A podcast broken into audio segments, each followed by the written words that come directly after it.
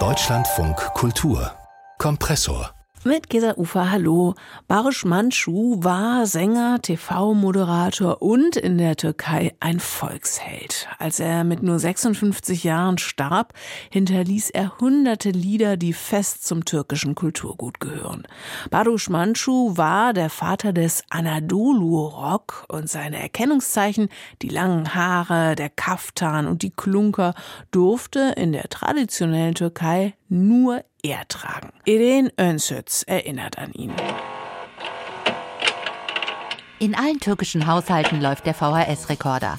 Baduş Manço tritt mit seiner Band Kurtalan Express bei Bios Bahnhof auf.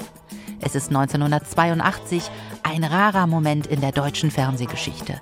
Der Künstler trägt langes Haar und einen Kaftan seines Großvaters. Er ist damals im Besitz von zwölf goldenen Schallplatten. So you will make an international career?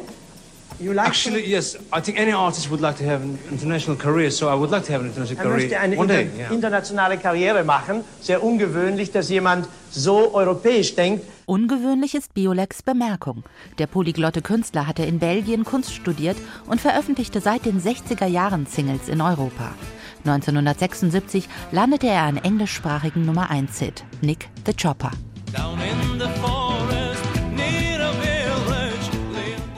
Barış Manjo ist eine ganz enigmatische Figur. Du siehst ihn und du vergisst ihn nicht wieder. Also es ist wie halt so ein Geheimnis, dem du nachgehen möchtest. So war das bei mir.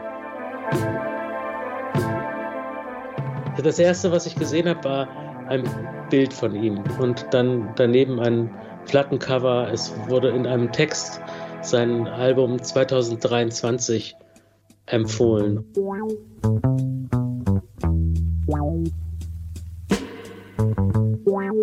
Das Bild des charismatischen Musikers mit Schmuck und Schnurrbart lässt Sebastian Reyer nicht mehr los.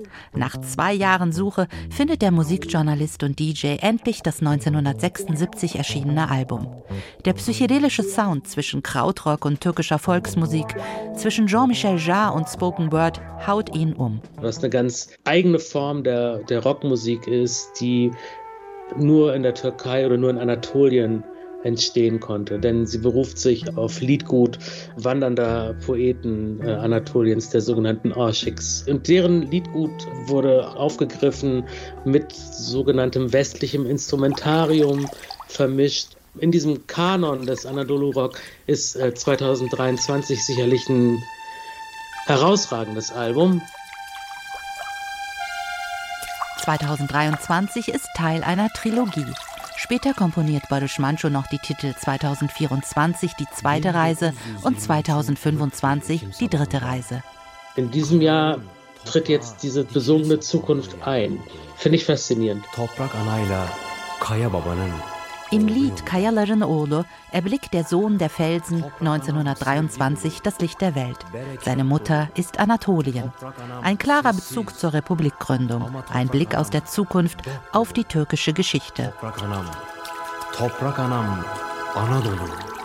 Barış Manço wird für Sebastian, der unter dem Namen Buti Karel auflegt, zum Türöffner zur türkischen Musik und zu türkischen Herzen. Er lernt Ercan Demirel kennen, einen passionierten Mancho-Fan, Sammler und Archivar. Als ich in der Türkei gelebt habe, war dann natürlich Barış Manço eine der prägendsten Figuren. Er erschien ja jeden Sonntag im Fernsehen.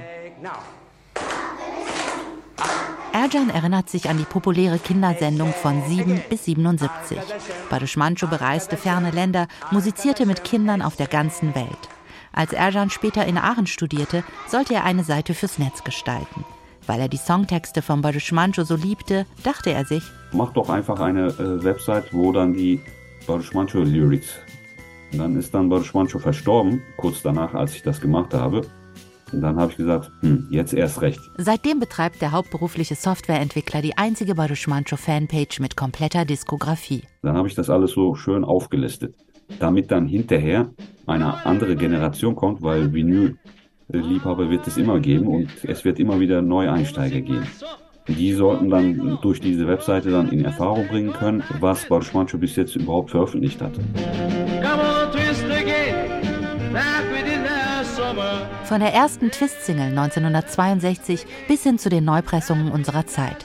Der Plattenliebhaber, der auch das Label Iron Hand Records betreibt, archiviert alles. Um das Album 2023 ranken sich viele Mythen. Manchu hätte die Zukunft vorausgesagt und Botschaften versteckt.